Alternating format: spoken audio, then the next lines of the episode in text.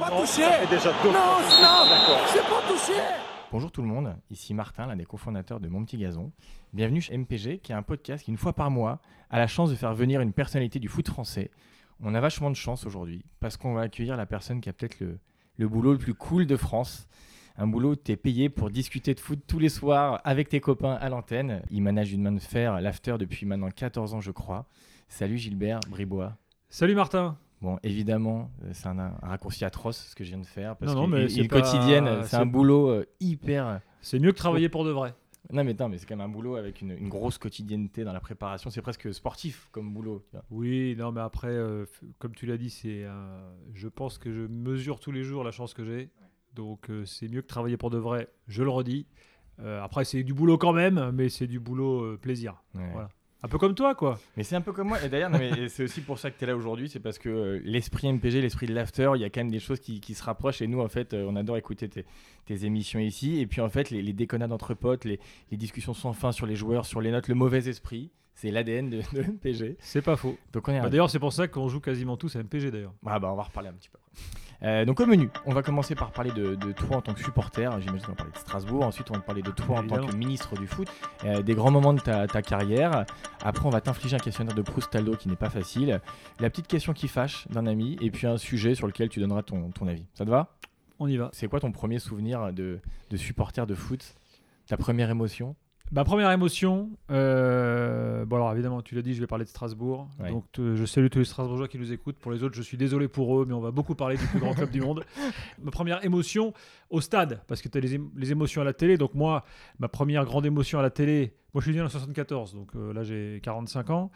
Et ma première grande émotion à la télé, c'est Séville 82. D'accord. Parce que là, donc, euh, j'ai bah, j'ai 7 ans. Euh, oui, 7 ans. T'es avec tes parents, des amis Bah, tu- avec tu les parents le devant la télé, euh, le drame. euh, Puis en plus, quand tu es à Strasbourg, frontière allemande, nous on était anti-allemand à bloc. C'est-à-dire que c'était insupportable que l'Allemagne gagne une compète. C'était le truc. Et puis là, la façon dont ça se passe, évidemment, c'était le cauchemar absolu. Voilà. Après l'Euro 84. Euh, ça, ça a été aussi euh, fort. Avec le... Moi, je me souviens, je regardais les matchs, euh, pareil, quand j'étais gamin, je me rappelle de tout. le petit lobe de Giresse, le triplé de Platini contre la Yougoslavie, enfin tous ces trucs-là, je m'en souviens par cœur. Et ma première grosse émotion au stade, eh ben, c'était un Strasbourg-Bastia, ouais.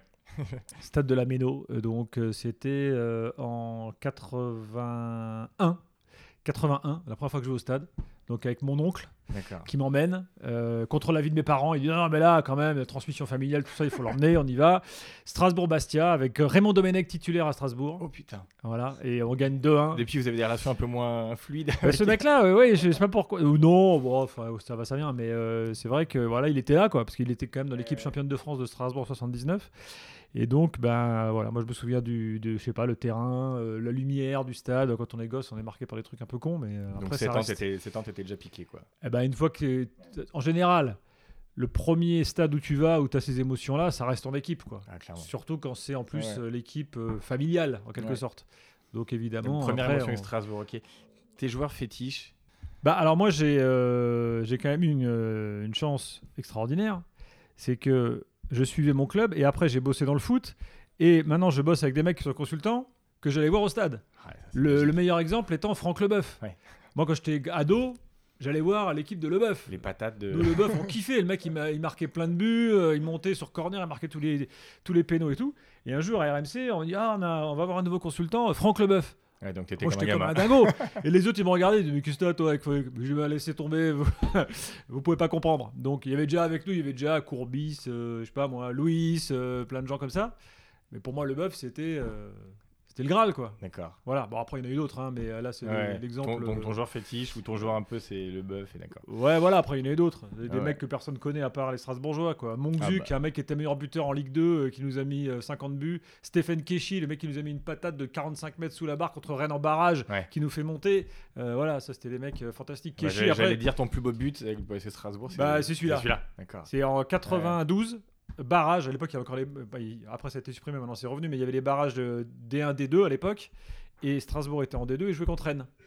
Et donc, il fallait absolument gagner. Euh, stade plein, la folie furieuse et tout à Strasbourg.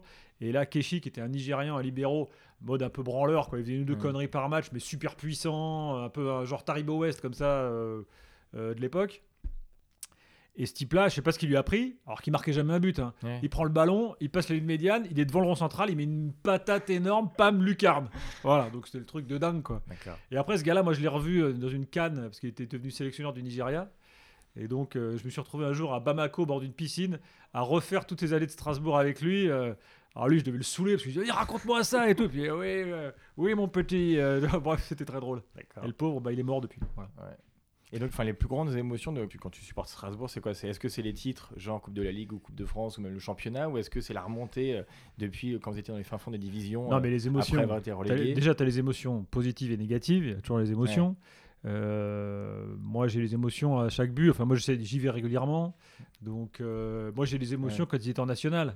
Mais Ce qui a dû très être fou, con, de vivre euh, les, les remontées Ah, les remontées, c'était dingue. une année après les autres. évidemment. et puis après, bon, je veux pas voilà, saouler tout le monde avec mon club, mais on a quand même vécu des trucs extraordinaires, euh, Ouais. sans avoir beaucoup de titres, parce que Strasbourg a été champion une seule fois. Ouais. Mais bon, voilà, il y a un truc. de France. Voilà, puis il y a, y un truc local là-bas. Mm. euh, Et votre compète qui est la Coupe de la Ligue, qui est Voilà. un peu la compète là, euh, trois fois. le scandale absolu de cette année, c'est que. Olas veut l'arrêter, donc il a décidé tout seul qu'on l'arrête pour tous les autres. C'est un scandale. Bah, on va la gagner une deuxième fois de suite et on la garde. Normal, ce serait bien parce qu'avec 4, 4, 4 ligues, vous seriez euh, deuxième après, après Paris. quoi. C'est pas mal. Voilà. Sachant que Paris aurait pas dû gagner celle contre Bastia, parce qu'il y a eu vol arbitral. Bon, il y en a- a quelques-unes d'avance de toute façon, mais bon. Euh, Est-ce que tu as un chant de supporter euh, de la Méno que tu aimes bien chanter que, que- Bah alors, la Méno, on n'est pas, pour être tout à fait honnête, euh, on Ah, n'est Franck- on contre est- Francfort, ça, ça a chanté cet cet on n'est été. pas hyper originaux dans les. Alors, il y, a, il y a un cop extraordinaire, il y a voilà, mais il n'y a pas un chant, je sais pas, il y a pas un chant comme les Nantais ont sur euh, Dupont de Ligonnès par exemple. voilà, les Nantais ils ont ça, c'est génial. Euh, les, les Messins ils ont un chant sur Francis Holm. Ouais. Voilà. Nous on n'a pas, on n'a pas un truc. T'as euh, l'ambiance, mais t'as pas le chant. Moi, le aux armes, ça m'insupporte. Aux armes, c'est marseillais. Ouais. Je veux pas l'entendre ailleurs. Ça m'énerve. Et les, les Marseillais, d'ailleurs, ils arrêtent pas de le dire. Ils disent, mais ça, c'est chez nous, ça. Pourquoi vous nous le reprenez tous? C'est comme You Never Walk Alone, qui est repris par euh, Dortmund, euh, euh, Glasgow et compagnie, alors que ça doit rester à Liverpool. Est-ce que tu as un maillot fétiche de Strasbourg, une époque, un, un logo, quelque chose qui te revient en tête? Bah, à l'époque, en fait, on a eu, pendant les années 90, on a eu comme président Daniel Echter, qui était passionné tout, pas du tout strasbourgeois. Le type, il avait une opportunité un peu business, il reprend le club. Et en fait, à l'époque, c'était l'époque euh, euh, short euh, Moulburn, maillot un peu en lycra, là, en tergal, brillant et tout. Et lui, là, il dit, Ah, attendez, non, ça c'est trop moche. Moi, je suis un grand couturier, je vais refaire les maillots. Et là, il refait, il fait, et c'est lui qui a remis à la mode les shorts longs, les maillots un peu bouffants, un peu vintage, tout ça. Et là, on avait un maillot extraordinaire qui était bleu ciel et blanc. Euh, voilà, avec des lacets au col. euh, enfin, Ah, je l'ai, ça y est, je l'ai. Génial. Ok. Il y avait juste une fausse note. C'est qu'il y avait un énorme logo, parce qu'à l'époque, notre sponsor, c'était Mammouth, le supermarché Mammouth, qui n'existe plus aujourd'hui. Et donc, on avait un Mammouth énorme mammouth. Ouais. Mammouth écrase les prix. Et on avait un énorme mammouth sur le maillot bleu ciel. Ça, c'est bon. Ça, ça tâche un peu. Ça tâche un peu, mais ce maillot-là, il était Mais génial. Mammouth, c'est collector maintenant, Mammouth. Ah, bah, c'est évidemment. D'ailleurs, à Strasbourg, ils se les revendent entre eux, les gars. Des fois, ça part à des milliers d'euros, les maillots euh, Mammouth. Ah la vache, Ah oui. c'est beau. Bon, on va essayer de parler de Strasbourg. Euh, Non, non. bon, on va en parler de toute façon partout en filigrane, mais euh, en fait, Macron euh, vient de te nommer ministre Ah. du foot. Il décide que tu es ministre du foot. Quelles sont les, les grandes décisions que tu prends sur les règles du jeu, vraiment sur le terrain? Est-ce que tu supprimes une règle? Est-ce que Première, première chose que je fais de façon totalement dictatoriale, je supprime la VAR. Ah, Je dégage cette merde. voilà. Nous, On, on a, dans l'after, on a la pointe du combat contre la VAR depuis, depuis même avant que ça soit en vous, place. avez, Parce qu'on- vous avez été cohérent, vous l'avez toujours dit. hein. Exactement. Vous avez, et et vous on- avez pas été girouette, quoi. et est-ce qu'on a eu tort? Bah, il y a des débats, il y a la moitié qui veulent de la justice et l'autre moitié qui veulent de l'émotion juste après le but, donc euh, Oui, enfin, la VAR crée pas de justice. hein. ça crée un peu plus de justice. Ah bon? Ouais. Sauf dans les, parfois dans les quarts de demi-millimètre. Bah, En tout cas, Même chez euh, MPG, on est divisé. hein. pas, pas sur les, pas sur les hors-jeux, euh, pas sur les pénaux. euh, enfin bref, on va pas Bon. rentrer dans le débat. Pas, euh, voilà. pas- pas mais de VAR. Ok, en première tout cas, décision. première décision, suppression du VAR. Après, de façon générale, sur les règles du jeu. Attends, toi, tu dis du VAR. Ici, on dit la VAR. Ici. On a décidé que même si officiellement c'était le, Oui, ça enfin, marche mal. De toute façon, c'est nul. Euh, ensuite, bon, moi, je suis pas, je suis pas, je suis pas, euh, on va dire réactionnaire dans mes idées de tous les jours, mais en matière de football, je suis très réactionnaire. C'est-à-dire, ne me changez pas les règles du foot qui marchent. C'est simple. Voilà. Pourquoi est-ce qu'on veut toujours innover, faire des trucs incroyables?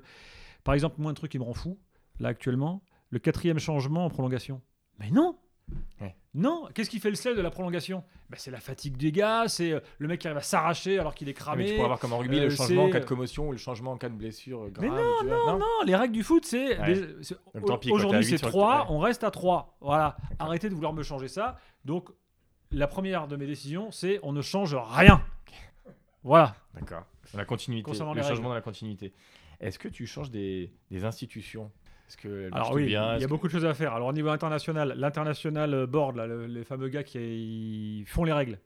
Déjà, je mets des joueurs là-dedans. Je mets pas des mecs qui ont jamais joué de leur vie ou enfin ou alors qui ont juste joué le dimanche matin. euh, je mets des mecs, euh, voilà, Ouais. euh, on fait, faut faire, faut, faut que ce soit du footballeur quand même qui parle en premier. Bon, ça. Après, bon, quand même l'UEFA, faut reconnaître qu'ils font un boulot euh, assez dingue. On les remercie quand même toujours pour la Ligue des Champions. hein. c'est quand même la compète qui nous fait quand même le plus triper, euh, à part la Coupe de la Ligue avec Strasbourg, bien sûr. Euh, voilà. Après, en France, il faut transformer la Ligue en une société commerciale, comme en Angleterre. En Angleterre, ouais. Voilà. Un business, euh, Voilà. plus de revenus. Voilà. Et puis après, il faut peut-être créer aussi un organisme un peu plus efficace euh, de lien entre les supporters et les instances, quoi, pour euh, que ces mecs-là puissent aussi Mm. avoir la, un peu la parole. Si tant est qu'ils veuillent la prendre, pour certains, ils se planquent. Mais euh, voilà, il y a quand même une chose à faire dans les instances, ouais. Est-ce qu'il y a des, des compètes que tu supprimes? Est-ce que tu as la, la Coupe du Monde des, des clubs, par exemple ou des, non, des- moi j'aime bien, moi ça. D'accord, tu gardes tout. Il n'y a pas trop de, Moi, pas trop euh, de matchs. Pas non, trop je de- garde tout, mais je, je- je reformate. Les joueurs qui se pètent euh, parce qu'ils font des matchs tous les trois jours. Je reformate certains trucs. Moi, je fais. Ah bah, tu changes les règles du foot alors. Non, non, les compétitions. Je reformate certaines compétitions, pas les règles. Par exemple, je fais Ligue 1 à 18, euh, Ligue 2 à 20, et je fais Ligue 3 professionnelle. Voilà, parce qu'en fait, ça crée une dynamique un peu de, pro euh, comme ça, et, et ça, aide, ça aide ces clubs-là qui, en fait, comme en Angleterre, euh, ont une puissance aussi, et puis euh, bon, ça, ça, voilà, c'est positif. Je reformate la Coupe de la Ligue aussi. Je la reformate avec des, pour la rendre peut-être plus attractive, puisqu'elle ne plaît pas à plein de monde. On peut faire des premiers tours régionaux. Par exemple, on peut imaginer que sur le premier tour, je sais pas, de la, de la région euh, nord-est, pour reparler de Strasbourg, ben on est un, un Metz-Nancy, un Strasbourg-Sochaux, ça fait des petits derbies, tout de suite ça fait plus de monde au stade, ça, Ouais. crée, un- ça crée un engouement. Mm. Il y a, non, il y a des choses à faire. Enfin là, je parle au niveau national. hein. Euh, voilà. Après, moi, je suis au niveau international, je suis totalement contre le, la Super League européenne parce que ça, ça va nous tuer nos championnats. Euh, voilà, moi, je veux qu'il y ait des montées et des descentes. Je veux pas d'un truc fermé Ouais. où euh, c'est juste la prime à celui qui a le plus de pognon. Donc euh, ça, surtout pas, jamais. Donc, alors si je, je change l'Europa League et, et les nouvelles coupes d'Europe, là, je fais que de l'aller-retour à l'ancienne, Ah, ça, Voilà. que de l'aller-retour à l'ancienne. Et le système des C'est vrai que les poules puis les qualifs, c'est ah, ouais, ouais. Encore en Ligue des Champions, encore, ok, je peux comprendre que Mm. Bon, il y a un aspect un peu business, puis Minera, c'est quand même assez, c'est pas mal quand même. Mm. On kiffe un peu quand même. Mais l'Europa League, je revois les têtes de série pour que bah, il se soit possible aussi qu'au premier tour, bah, le hasard fait qu'il y ait un, je sais pas, moi, un Ajax interminant par exemple. Voilà, que ce soit pas forcément toujours les petits qui se fassent savoir. euh, et puis là, franchement, on vient voir des matchs aller-retour euh, beaucoup plus sympa. Pas mal de décisions quand même en Voilà. tant que ministre. Cool. Euh, maintenant, on va parler un peu de ton boulot parce que, bah, comme on le disait, quoi, tu as réussi à concilier et ta passion avec ton, ton métier. Ça, c'est quand même génial. C'est vrai. Comment t'es tombé dedans, dans le journalisme? Bah, euh, Est-ce que t'étais pas embossé là-dedans Est-ce que t'avais des proches Bah, en fait, j'étais euh, passionné par ça depuis que j'étais gamin. Ah, Pas forcément par le sport, hein, parce que moi j'aime beaucoup la, la politique, euh, tout ce qui est. euh, Oui, en plus, t'as euh, commencé par le tennis, international, T'as pas fait euh, que du foot, quoi. Non, moi j'ai fait même, euh, enfin j'ai fait même de, de ce qu'on appelle les, les IG, quoi, de l'info Ouais, gênée. ouais, ouais. euh, moi j'ai vécu en Australie, donc je me suis retrouvé à couvrir un coup, un coup d'État au Fidji, par exemple, enfin des trucs improbables. Euh, donc euh, j'ai un peu donc, tout- foncé touché à tout. passion. Ouais. Et puis après, bon, bah, comme euh, j'ai- j'aime le sport, après, bon, de façon naturelle, tu fais un peu plus de sport. Et puis quand tu as les opportunités qui arrivent, tu vas là où tu peux. Et moi, j'ai eu l'opportunité d'intégrer RMC en 2001, dé- euh, en- définitivement. Donc, Ouais, ouais. euh, c'est pas ta Ça, famille qui t'a poussé, c'est vraiment ta passion qui t'a guidé. Ah non, non, non, parce pour que moi, dire, il y a zéro journaliste dans ma famille. C'est D'accord. non, c'est plutôt des profs. D'accord. Voilà. Euh, alors, il s'est passé plein de trucs depuis, euh, depuis que tu as commencé dans le journalisme. Est-ce que tu as quelques moments clés que tu as envie de nous partager? Des moments où tu as basculé, tu sens que ça t'a fait euh, changer de, de dimension? Bah, moi, oui, euh, il y a, moi, on va dire que les J'ai deux. entendu que c'était toi qui avais créé ce format de l'after. Tu Voilà. vois, l'avais poussé, tu avais milité à l'époque. Moi, le premier moment qui m'a lancé dans le journalisme, c'est qu'effectivement, je suis parti en 99 m'installer à Sydney. Il y avait les Jeux Olympiques qui arrivaient. Bon, à l'époque, j'avais, euh, j'étais avec une copine et puis on s'est séparés. Donc, je me suis dit, bon, allez, il faut que je me barre. C'est l'opportunité. J'avais euh, 23 ans et je suis parti en Australie en me disant peut-être que je resterai qu'un mois. Mhm. En réalité, je suis resté deux ans. Et j'ai bossé là-bas et j'étais journaliste là-bas pour les médias francophones. Donc, je bossais pour des Suisses, euh, des Belges, des Français. Et c'est ça qui m'a lancé. Donc, ça, c'est un premier moment important. Et après, le deuxième moment, bon, bah, c'est j'ai intégré RMC en 2001. Et le troisième moment, c'est la création de l'after en 2006. Ouais. Mais donc, Voilà. c'est toi qui pousse pour, euh, pour créer ce format-là. Exactement. En fait, ça existait déjà en Italie, en Espagne, ces formats-là. Qui...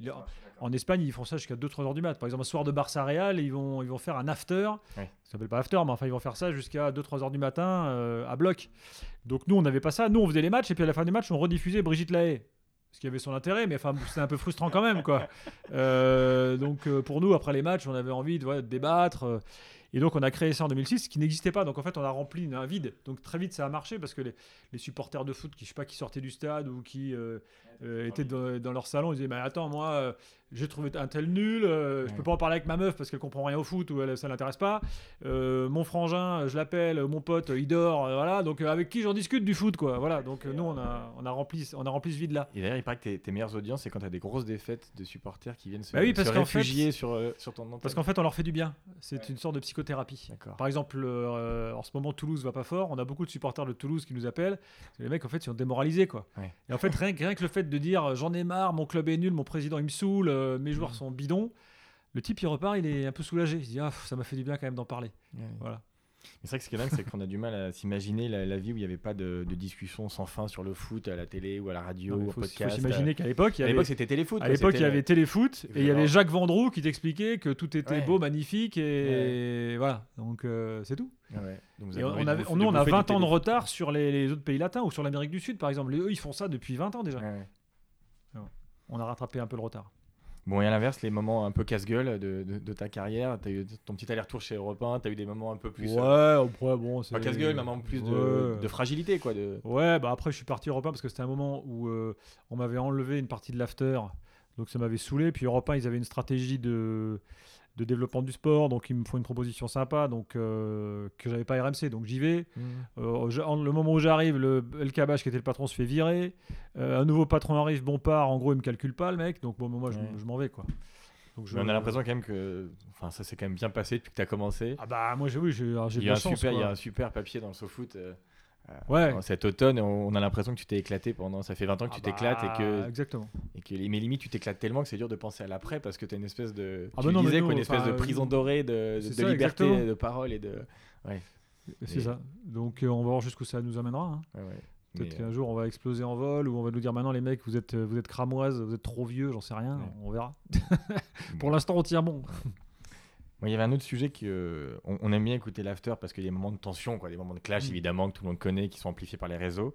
Toi qui, qui es censé euh, gérer, animer tout ça, comment tu fais pour euh, anticiper déjà ces sujets-là? Première question, quand tu as un truc comme sur le, le sujet des viols de Neymar ou alors quand tu as Philippin de Mediapart, tu sais qu'il peut se passer quelque chose. Est-ce que tu anticipes? Est-ce que tu briefes tes consultants juste avant Bah, alors, on- on- alors des fois l'after peut donner l'impression d'un vaste bordel, mais Ah. mais c'est vrai parce que oui, bon, euh, c'est- c'est Parce c'est que les ce gens qui se fait coupent la aussi- parole et que c'est ce qui fait aussi son charme, c'est Ouais, que des fois on prévoit un conducteur très précis pendant deux heures ou trois Ouais. heures, et puis en fait on le respecte pas du tout. Mais parfois on le respecte pas du tout parce qu'en fait ça fait des bons moments d'antenne et qu'on veut aller ou veut continuer le débat parce que c'est sympa.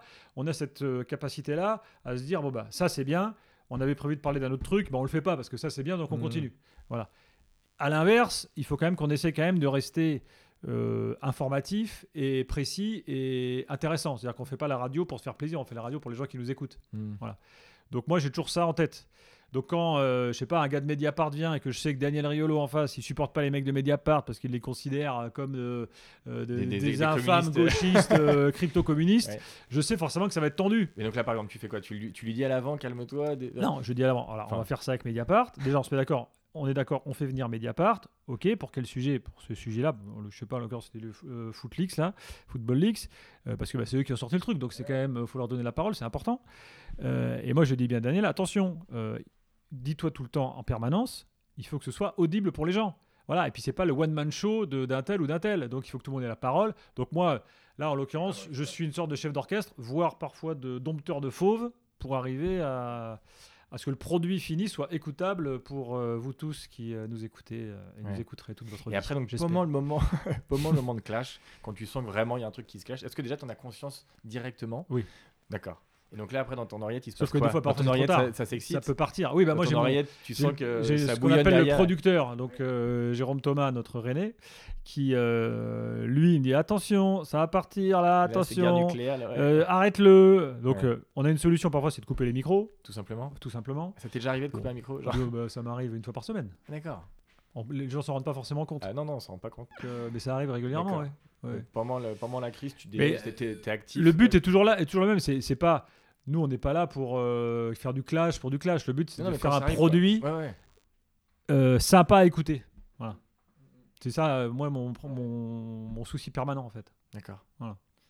Et donc l'après, l'après Clash, quand ça a pété, souvent ça s'amplifie avec les réseaux sociaux. Donc tu as commencé en 2006, leur after, il Mm. n'y avait pas les réseaux, enfin il y avait le début de Facebook. Et Ouais. maintenant, tu vois très vite que ça s'amplifie, que tu t'en prends plein, plein la tronche, en bien ou en mal d'ailleurs. Comment toi tu gères tous tes réseaux sociaux? Est-ce que tu as une ligne éditoriale sur ton compte à toi? Bah, moi, déjà, je suis pas sur Facebook parce qu'il y a des mecs qui ont créé des pages Facebook à mon nom. Donc, en fait, c'est un peu gênant. Donc, du coup, je. Voilà. J'ai pas de Facebook. Euh, tu, je ré- suis. tu réponds, tu. Je- alors sur Twitter, en fait, moi je suis surtout Twitter. Pourquoi? Parce qu'en fait, nous Twitter, c'est un outil d'interactivité avec l'antenne, qui est quand même super pratique. C'est le plus pratique parce que bon, Instagram à l'antenne, on peut pas en faire grand Twitter, chose. C'est l'instantanéité. Voilà. ouais. Euh, Facebook, bon, bah, du coup, j'y suis pas, donc en Mm. fait, ça, j'y arrive pas. Même si on a un compte Facebook de l'after géré par Mm. un community manager qui fonctionne très bien. Euh, donc Twitter. Bon, en fait, bon, euh, moi, je, je vois Daniel, par exemple, lui, Daniel Riolo, il, a- il arrive pas à s'empêcher de répondre aux mecs qui l'insultent. Bon, bah, moi, je réponds pas, euh, je laisse pisser. La meilleure réponse, c'est l'ignorance. Je bloque personne, je vais bloquer personne.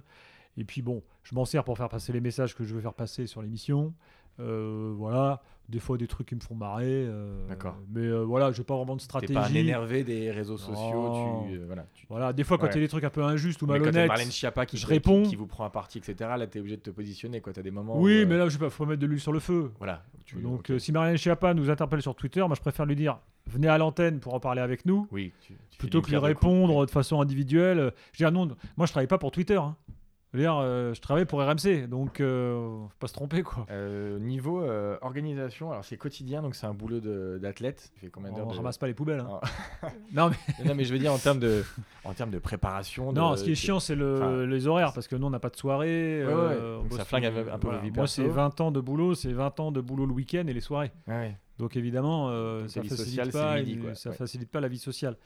Mais après, bon, bah, on est, on est là-dedans, on aime ça, et puis on va pas se plaindre. Enfin, on fait quand même un super boulot. Hmm. Donc euh, voilà, donc en fonction du. Mais donc t'écries un conducteur chaque jour et, euh, et Ouais. t'essaies de t'y En fait, il y a euh, différents types d'after. Euh, bah, par exemple, prenons un after de Ligue des Champions. Bon, bah là, l'after, il y a très peu de préparation à l'avance parce qu'on est super dépendant du match. Voilà. Donc, euh, ou des matchs. Après un- une soirée sans match ou un after de 3 heures, là, Là, tu dois écrire. on, ouais. on anticipe beaucoup plus, euh, on prépare beaucoup plus, euh, on écrit beaucoup plus. euh, voilà. Ok. Mais en se laissant toujours une marge, un peu de, une soupape, parce qu'il ne faut pas non plus que ce soit trop, euh, trop euh, sclérosé et trop écrit, parce que sinon, c'est pas drôle. Enfin, sinon, il n'y a, pas le- il y a pas de place au débat et euh, dérives. piment voilà. bien. quoi. Exactement. Ok. Bon, mais en parlant de piment, on va passer au, au questionnaire de Proustaldo. Ton Rotaldo, à savoir euh, ton rendez-vous manqué à l'after. Bah, notre Otaldo, c'est Platini. Ouais. Parce que nous, Platini, on l'a défendu, on l'a- on l'adore Platini. Bon, après, on est de la génération, nous, Platini, euh, plus que Zidane, euh, pour la majorité des gens de l'after. Donc malgré ses déboires actuels, vous continuez à... Ouais, parce que ce mec-là, il a fait plus de bien que de mal au foot. Je veux dire, euh, après, il est un peu négligent, il a un boulard surdimensionné et tout. Ouais. Mais c'est quand même un type. euh, bon, déjà, le, le combat anti-VAR, donc on est totalement en phase avec lui. Tout ce qu'il dit sur le jeu, on est toujours d'accord. Euh, bref, sur, sur le foot, le jeu, on est toujours d'accord avec lui. C'est aligné sur la discussion, d'accord. Bah, S'il écoute ce podcast, Si, si- voilà, ces décisions, globalement, mis à part 2-3, par exemple, moi, l'euro, là, éclaté dans tous les pays, je trouve ça nul. Ça, c'est Platini. Bon, moi, j'aime pas. Après, c'est pas sa meilleure décision. ouais. C'est pas sa meilleure décision. Bon, globalement, on est à peu près d'accord avec tout. Et là, il était en promo pour son bouquin. Il sait que Ouais. nous, en plus, on l'a défendu tout le temps. Le mec, il est, il est pas venu nous voir. Ouais. Donc, Michel, t'as déconné. Tu vas aller voir tes Mais- potes mais là, euh, je sais pas où, mais nous, euh, on t'attend encore. C'est le Rotaldo de l'after. Exactement. Super. Ta valise à nanar, c'est-à-dire ce moment où tu re- recours à des moyens, disons, euh, alternatifs pour arriver à tes fins. Et bien, ma valise à nanar, c'est le coupage de micro ou la pub. Parce que quand je vois que mon émission part en vrille, Ah, parce bien, que. Parce des que- magiques et tu... Parce que Roten et Riolo s'engueulent en mode combat de coq à Saint-Domingue, et ben soit je dis pub, on se retrouve tout de suite, et poum, dans leur tronche, euh, beau, soit je coupe les micros. Donc c'est ma valise à nanar. Ton chaperon rouge, ce moment où t'as perdu les pédales et t'es devenu euh, rouge de colère, de furie. Oh bah. euh, Tu, tu- tu te- tu restes calme à l'antenne quand ça pète et non, tout. ouais, moi je reste calme en gardien de antenne. la Par contre, quoi. je suis capable d'envoyer du chaperon rouge pendant les pubs pour désinguer mes Pas mal. intervenants qui. Donc chaperon rouge à la les bornes, dépasser les bornes, exactement. Je suis chaperon rouge dans le vestiaire. Pas mal. Voilà. Euh, ton Suarez, c'est ce moment où tu es devenu bestial, prêt à mordre. Bah euh, non, c'est pas trop mon caractère. Euh, moi, je suis Avec plutôt, Philippe Lucas, ça avait euh, failli péter apparemment. Ouais, mais c'était pas moi ce je soir-là. sais, je sais, mais bon, euh, quand, Ouais. tu es dans la bagarre, tu t'en prends une. non, non, il n'y a jamais eu de. Il y a eu des engueulades, mais ça, ça va pas plus loin en général. D'accord, ça reste, ça ouais, reste verbal. Exactement. Des- Donc on n'a jamais eu à utiliser de Suarez. Alors, ta Zaya, c'est ce moment où tu assumes tes attributs, quels qu'ils soient, et tu en joues. Bah, Mazaya, c'est le Racing Club de Strasbourg. D'accord. C'est voilà. Je Je que c'est bien de l'assumer parce qu'au moins, au moins, tu te fais pas emmerder. quoi. Mais alors, en fait, moi, j'ai Alors que ceux qui cachent, les présentateurs qui cachent, Mais, je c'est, en fait, c'est bidon. Parce que déjà, il n'y a pas- que Il n'y a pas d'impartialité. Ça n'existe pas. Chaque journaliste qui, fait dans le, qui est dans le foot et qui adore ça a un club. Voilà. Ça n'existe pas. Le mec il dit Ah non, moi je suis supporter de personne. J'aime bien Arrête ton pipeau. c'est faux. En Espagne, en Italie, en Amérique du Sud, c'est totalement assumé. C'est-à-dire qu'un mec arrive, euh, on sait en Argentine, il présente une émission, on sait qu'il est supporter de Boca, de River, machin. Et ça n'empêche pas de faire son boulot. Et souvent d'ailleurs, on est plus dur avec son propre club. Et nous en France, on est toujours là. Ah ouais, mais vous devez être euh, absolument euh, impartial. Bah pourquoi? Les autres personnes n'est impartial. Je veux dire, euh, c'est pas vrai. Pourquoi, être faux? Non, mais si tu étais seul, tu pourrais être plus impartial. Mais vu que vous êtes beaucoup, il y a toutes les opinions qui sont partagées. Pareil, ton Red Bull, c'est ce moment où tu, tu te sens pousser des ailes. Moment où tu dis, les planètes sont alignées aujourd'hui dans l'émission. Ah non, mais là, c'est quand on a fait une super émission. Tu le sais Ouais, je le sais tout de suite. Minuit, boum, tu dis, Voilà. ça c'était bien. Et là, euh, Et ça se reflète sur les audiences ou pas forcément? Non, parce qu'on n'a pas d'audience au jour le jour, nous. D'accord, ok. Bon, après, on a... les réseaux sociaux sont quand même un bon indicateur. Parce que les gens, quand, quand c'est nul, ils te le disent. Quand c'est bien, ils ont tendance aussi à dire oh, bah, ce soir c'était super, merci les gars, euh, on a passé un bon moment, etc. Et Et là, là, pour parler de euh, votre, votre audience, vous avez une audience qui est quand même très très large. Quoi. Tu touches aussi bien des jeunes, des adultes, des Ouais. très vieux. bah, en fait, ça reflète un peu les tribunes de foot. Mm. C'est euh, le foot, ça, ça, ça, ça dépasse un peu les classes sociales, euh, euh, les âges et tout, et c'est vraiment étonnant. Mais c'est vrai que nous, on est écouté des fois, on, a des, des, des- on reçoit des lettres de profs de fac et de collégiens, quoi. Enfin, c'est vraiment, on arrive à, à avoir effectivement une palette assez large. C'est assez intéressant notre communauté. La seule euh, difficulté qu'on a, c'est les femmes. Parce qu'on est quand même à 95% masculin. 95. Et ça, les filles, quand Ouais. même. C'est euh, comme sur MPG, quoi. On, on ouais. fait tout ce qu'on Bah, peut. D'ailleurs, ouais, quand je suis arrivé ici, j'ai vu ça. Il n'y a pas une fille ici. hein. Ah, mais tu sais pourquoi? Quand tu croises l'univers de la tech et l'univers du foot, il y a euh, peut-être euh, 1% de gens qui existent euh, en, en France qui sont développeuses Ouais. et euh, femmes de. et nous, on a un championnat. MPG RMC, on est 50. Ouais. Il y a une nana. Est-ce que vous, est-ce qu'elle gagne que- Oh, elle est pas mal. Hein. D'accord. Ouais, elle est pas mal. Tu peux faire Mais elle est pas assez. euh, elle s'appelle Fanny. Fanny. Bravo Fanny. Et, mais elle est pas assez euh, vislarde. Elle devrait un peu adopter les stratégies et tout. euh, elle est un peu trop de- gentille. Voilà. Euh, ton Petro Green dollar dans MPG, c'est le classement des joueurs que tu as payé le moins cher et qui ont été le plus efficaces. Et si on transpose ça à, à l'after, c'est le recrutement d'un consultant qui a été euh, le, ton meilleur coup. Si je fais un rapport euh, effectivement avec MPG, c'est-à-dire le mec qu'on a eu pour le moins, enfin Ouais. le plus inattendu Oui. et qui s'est révélé être le plus performant, euh, je dirais Jonathan Macardy, qui est en fait un auditeur à la base euh, de l'after, qui était très bon, qu'on a fait venir dans toutes nos émissions et qui au fur et à mesure est devenu un chroniqueur installé et qui maintenant est là tous les vendredis et les samedis. Donc euh, Ta pépite. ou autre pépite dans le même genre, Paulo Breitner, notre spécialiste du foot allemand qui est le mec euh, monstrueux sur le foot allemand et qui vient de nulle part puisque bah, c'était raconté dans le papier de ce foot. C'est un gars qui était SDF quand même et qui euh, avait cette Elle passion cette comme histoire. ça du foot et qui aujourd'hui est devenu un de nos chroniqueurs. Donc ouais, ça, c'est c'est une- ça, c'est une belle histoire. ouais. ça, ça vaut celle ce que j'ai acheté un million à MPG à l'époque parce que personne ne le connaissait. Août 2018, Cels coûtait un million. Il était Exactement. passé à 13 millions en septembre. Exactement. Qui c'est qui l'a pris à un million? Ouais, Eh ben bien c'est moi. vu. Ouais, ouais. Bah, parfois, on n'est pas au courant de tout. les- J'étais Euh, informé. Bah, t'as parlé de Cels, donc on va parler de ton MPG maintenant. Déjà, donc, tu joues avec qui? Tu joues avec 50 personnes au bureau, c'est énorme. Vous êtes 5 divisions. Bah, en fait, on a 10. 5 divisions de 10. Vous faites des et- tirages au sort. Comment ça se passe pour dire qui est en première division? La première fois que vous l'avez fait? Bah, En fait, on a démarré avec une division, puis après, ce- euh, donc Les on, incrustes. on était 8, Les après les autres, ils disent ouais, viens, nous aussi, machin. Donc on s'est retrouvé à 50. Ah, putain. Donc on a 5 divisions de 8. Euh, Et en fait, ce qu'on fait, nous, c'est qu'on fait 4 championnats dans l'année. On fait des championnats de 9 journées. Et en fait, notre principe, il est simple c'est que toutes les 9 journées, on arrête. Les 3 derniers descendent, ou les 3 premiers montent. Et donc 5 fois 3, euh, 15. Les 15 euh, derniers, ils doivent financer un apéro pour les 50. Ça, c'est bien. C'est bien les, toutes les 9 journées. Voilà. Alors il y en a qui le font, il y en a qui le font pas. Il euh, faut les exclure ceux qui font pas. Ouais, alors au début on en a exclu quelques-uns, mais après ça crée quand même des tensions, des vexations au bureau. Bon, c'est un peu chaud.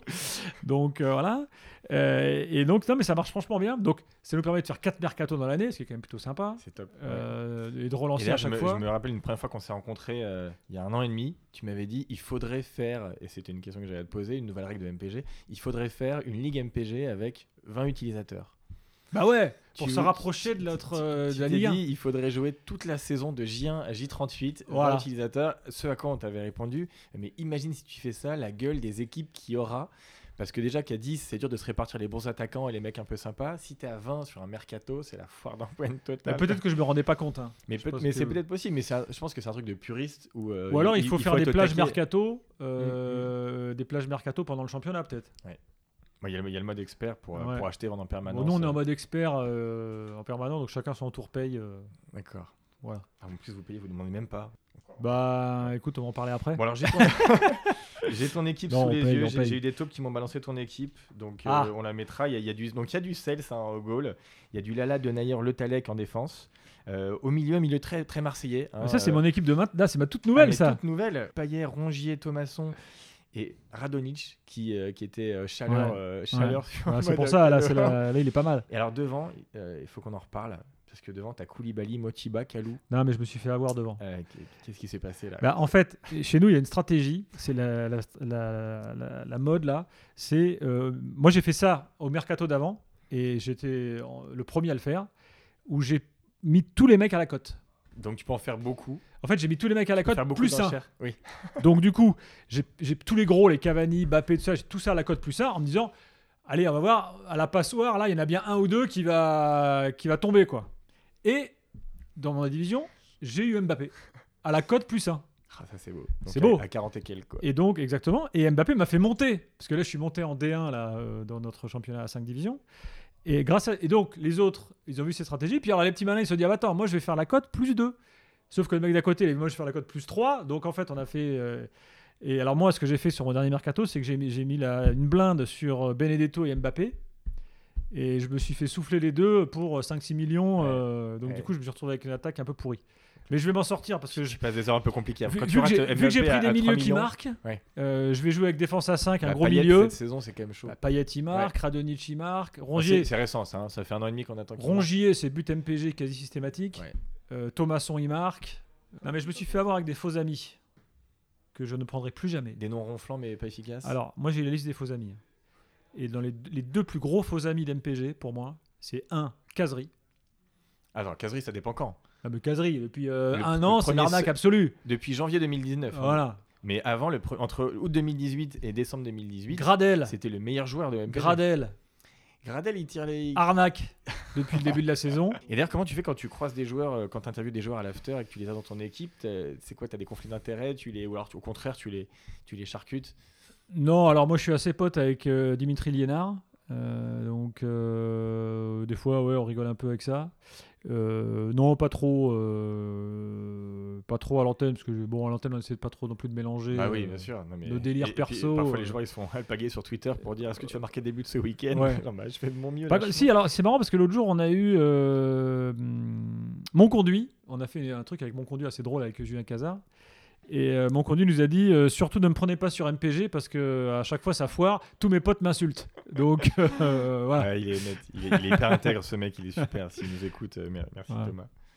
Euh, ouais. Sinon, il y avait aussi une, une autre anecdote sur, sur MPG. Alors, je sais pas si tu l'as divulgué ou pas, mais un joueur de foot de Strasbourg qui avait utilisé sa cote dans MPG à l'époque pour aller faire sa négo salariale en disant Regardez, sur MPG, je vaux 20 millions. Tous les joueurs parisiens valent autant. euh, il me faut plus en salaire. exceptionnel Ouais.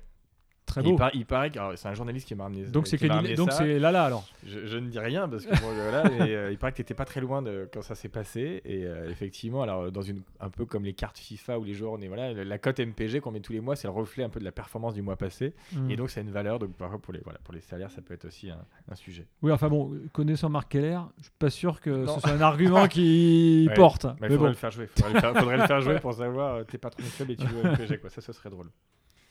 Bon super maintenant on va passer euh, à la question qui fâche Euh, Gilbert, le seul truc qu'on n'a pas en commun, c'est le poker. Quand est-ce que tu t'y mets, qu'on te prenne toute ton oseille? Il paraît que tu veux pas t'y mettre parce que tu as peur de perdre ton oseille, justement. Donc, bah, écoute, mon petit Daniel, euh, ça y est, euh, j'ai enfin, euh, je me suis dépucelé au poker il y a quelques jours. Euh, voilà, chance du débutant, j'étais à une table où je suis arrivé troisième. Je vais m'y mettre. D'autant qu'il paraît que la réputation de Daniel est totalement surfaite et que finalement, il est, il est assez bof. Donc, beaucoup de euh, bluff. beaucoup de bluff, euh, beaucoup de paroles comme d'habitude, mais peu de résultats. Très bien. Super. Bon, et puis dernier sujet, c'est le sujet qu'on appelle VAR. On a fait le ralenti sur un sujet euh, Mhm. qui, qui fait débat dans le foot. Alors, c'est les capteurs. On sait que toi, tu es un gros fan de running et que tu, tu cours beaucoup. Tu, Ouais, tu fais des semi-marathons, tu as été en Corée du Nord et c'est vrai. il y a beaucoup de capteurs dans le running hein, depuis euh, une dizaine d'années que maintenant tu cours, tu as forcément Mm. ton, ton téléphone, voire des capteurs un peu plus.